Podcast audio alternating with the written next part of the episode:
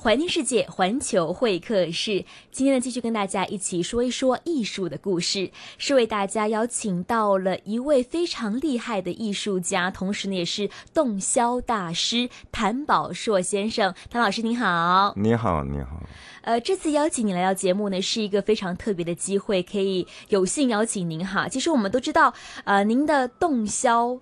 这样的一门艺术呢，在两岸三地都非常的杰出，非常的闻名。所以我们也想问问，您是从什么时候开始学习吹箫的呢？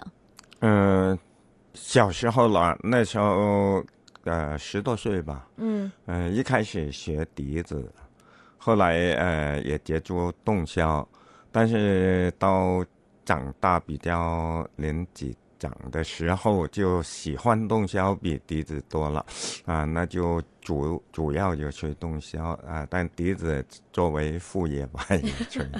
笛子和洞箫都会啊，那想问问您，呃，学习吹洞箫的时候有没有师从哪一位大师呢？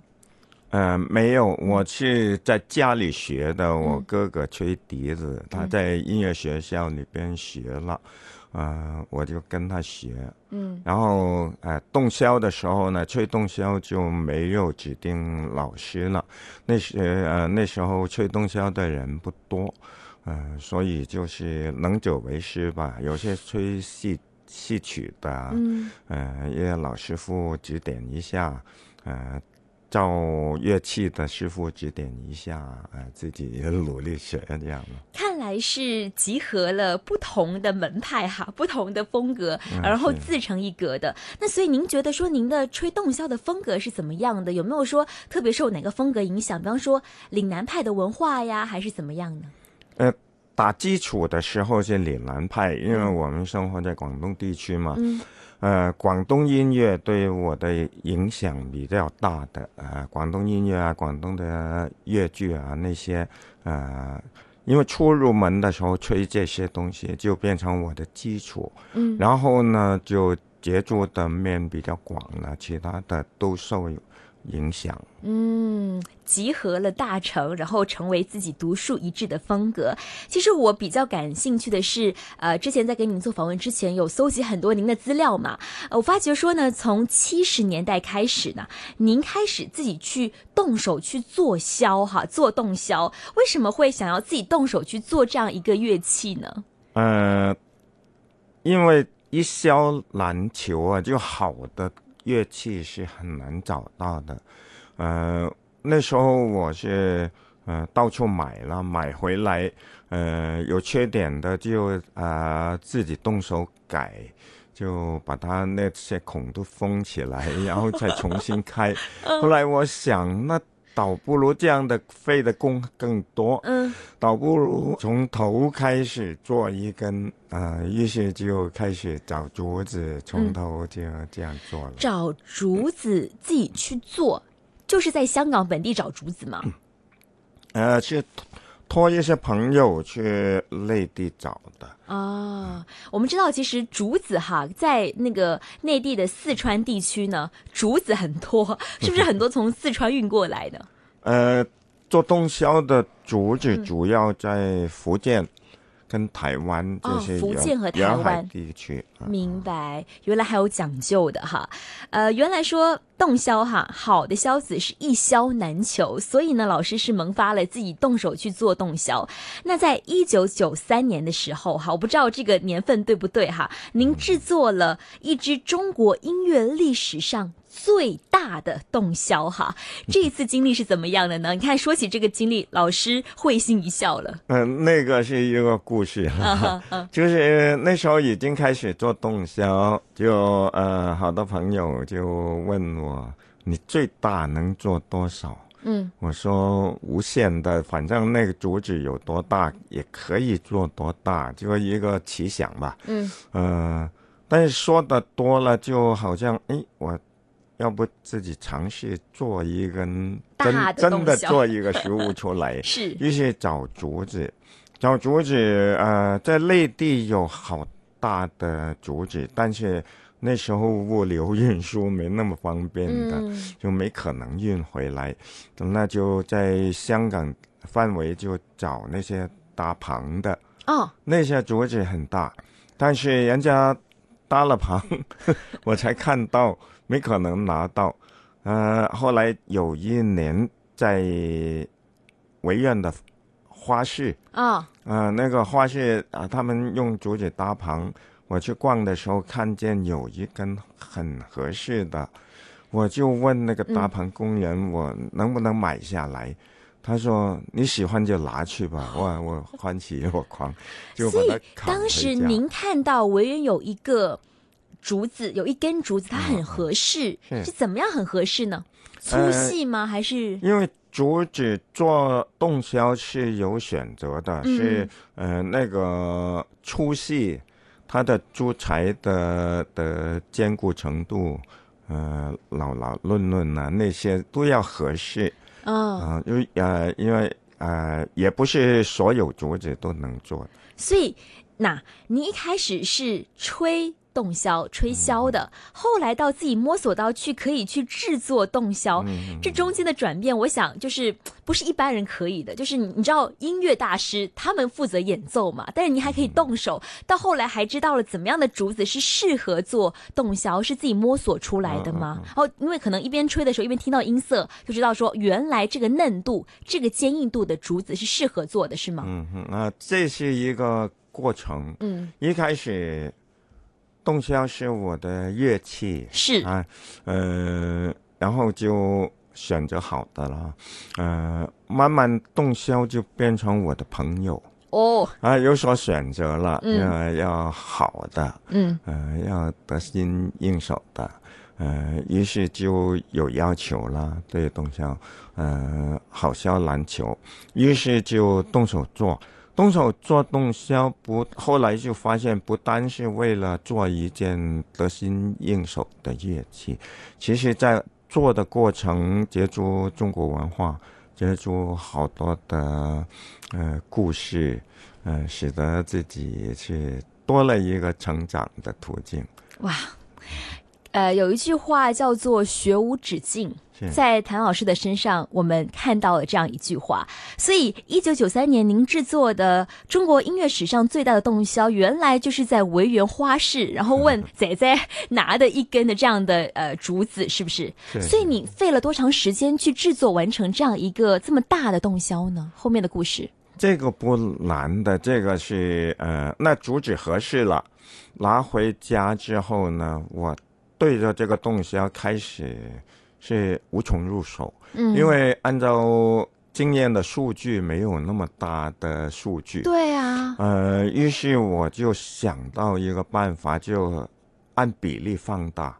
呃，我就拿一根标准的洞箫放在它旁边，呃，就看着两两件，一个极大，一个极小的，嗯。呃，看看他们那个呃孔的距离，嗯那个比例，然后就按照这个比例画上去，然后就转动开了之后一试，哎，刚好，所以这是缘呃分了也。我想知道这个这么大的这个呃洞箫，它长度、宽度有多大？可以描述一下吗？为听众介绍一下。呃，两米二十多，哇，长！长啊啊，天哪！就今天其实老师他有带他的这个平时可能演奏洞箫来嘛哈，感觉这比例上真是大很多了，算是大的巨人了。那呃，这个洞箫就是演奏起来会不会跟呃平常您演奏的这个差别还蛮大呢？用气啊、气息啊方面是不是也要更费力呢？呃，在吹的方面差距不大。嗯哼，啊、因为基本上都是震响那个空气，嗯。然后听到的声音是呃共鸣的声音，嗯就不是说哎、有多粗就需要多粗的气。嗯嗯但是按的方面呢，就按那个手按，我不想加加键，是呃，于是就呃那个洞箫的外貌是传统的洞箫，所以呢手不够长了，要三个人 帮忙按。啊，这样每个人按两个呃孔。哦啊，想象的出来，因为真的很大哈。呃，其实跟老师聊洞箫真的有谈不完的话题。呃，想问一下老师了，就是您呢，其实是擅长用这个箫声去道出每一个故事，在你的每一曲的这个箫声当中，我们可以感受到一个故事。特别是你也和很多香港的电影有合作，比方说《黄飞鸿》啊、《刀马旦》呐、《青蛇》啊、《无间道》等等的音乐制作都有您的箫声哈。您是如何将呃洞箫的配乐加入到电影当中呢？怎么样和电影结合呢？呃，其实很容易，因为洞箫这个乐器，一方面它是呈现古典的那种气氛，但是它其实也可以比较现代的气氛的。嗯呃，这个乐器的包容性比较强，嗯所以呢，就呃也受到配乐的朋友他们接受。呃，对于我来说，就是有时候会看着画面，啊，即兴的吹吹一下，奏嗯配合那个画面，呃，这个就变成对我是一个好的训练，使我在即兴演奏方面是呃有所提高的。好厉害。真的厉害哈，呃，除了电影之外呢，您其实跟很多呃香港的音乐界的老前辈都有合作，比方说我们都非常敬重的这个著名的填词人黄沾先生。说起老朋友，呃，谭老师又笑了哈。其中呢，非常为人所熟悉的一首粤语歌曲《沧海一声笑》。嗯嗯嗯，这个其实很多故事，我之前访问过蔡澜先生，也有跟他谈起《沧海一声笑》。今天有幸跟谭老师又聊起了这样的一首歌哈。其实这部分的呃箫笛部分呢是您所制作的哈，中间呢还有一个小故事，我在网上看到的，说您当时吹了好多次，感觉都没有激情哈，没有这个呃非常的能量出来哈。后来呢，黄沾先生还给你了一些启发，您才把这个呃《沧海一声笑》吹活了，是吗？呃，是啊，呃，那个呃历呃还是历历在目、嗯。那个场面，呃，就是一进录音室里边是黄沾先生亲自开门，哦，啊，把我接进去，啊，告诉我这个乐曲，啊，他说他啊是呃想了好多方案，啊，后来突然之间就有灵感，写出了这个《沧海一声笑》的旋律。他说这个旋律他很喜欢，啊，我一看那个谱，很简单的。啊，那首米雷哆米雷哆那首，啊，那就我我也喜欢。我说这这个呃音乐一定受欢迎的。那于是就开始录那个前奏那段呢，就用用笛子吹。呃，我现在在呃后来听啊、呃，再听听回来，嗯、呃，也觉得这啊啊、超越了我自己的水平。哦，但为什么呢？就是我吹奏了好多次，啊、嗯黄先生先生还是不满意，不满意，嗯他觉得不够豪情，不够激情。那后来他就在呃鼓励我，说了好多鼓励的说话啊、后来就干脆站起来 指挥我，呃。在他鼓励之下，我是吹尽了全力吹奏，呃，超越我自己的水平。吹完那段前奏，呃，现在听起来是我没可能再吹回这样的水平。哇哦，原来今天道出了一段洞箫大师，他说他自己无法再企及的这样一段演奏哈。呃，您和很多的老前辈有合作，和电影有合作，之前也谈到了你对洞箫是有很特别的情感，一开始是你的乐器，后来是你的朋友，可能我觉得现在是陪伴你一生非常重要的一样的物件，甚至比人还重要。现在洞箫是我的老师了，老师里边学会好多东西。是从乐器朋友到老师，呃，您为什么那么喜欢洞箫呢？您对这个洞箫的情感是怎么样的呢？你又觉得说洞箫的美体现在哪里呢？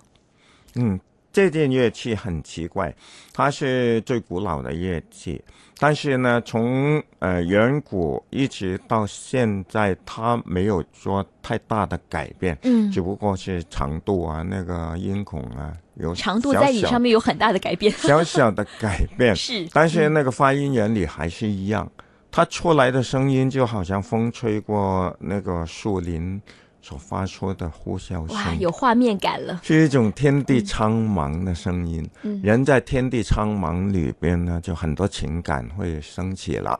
啊，我们会感觉到，有些人会感觉到凄凉，有些人会感觉到豪情，呃，有的会对大自然一种崇敬，嗯，各种的情感了，呃，所以洞箫是一种很贴心的音乐，它是直达我们的内心世界。是我还记得哈，曾经翻看一些资料，您有说过说，呃，学习洞箫的过程其实就是一场修行，嗯嗯。大概就是这样的原因了吧？啊、是是，因为洞箫乐器简单，简单呢就呃完全是靠人，就是我们的气变成声音，声音体现了我们的心，呃，所以就是呃听洞箫的声音，可以直接就呃能感受到这个吹奏的人的心态，他的情感，他的性格。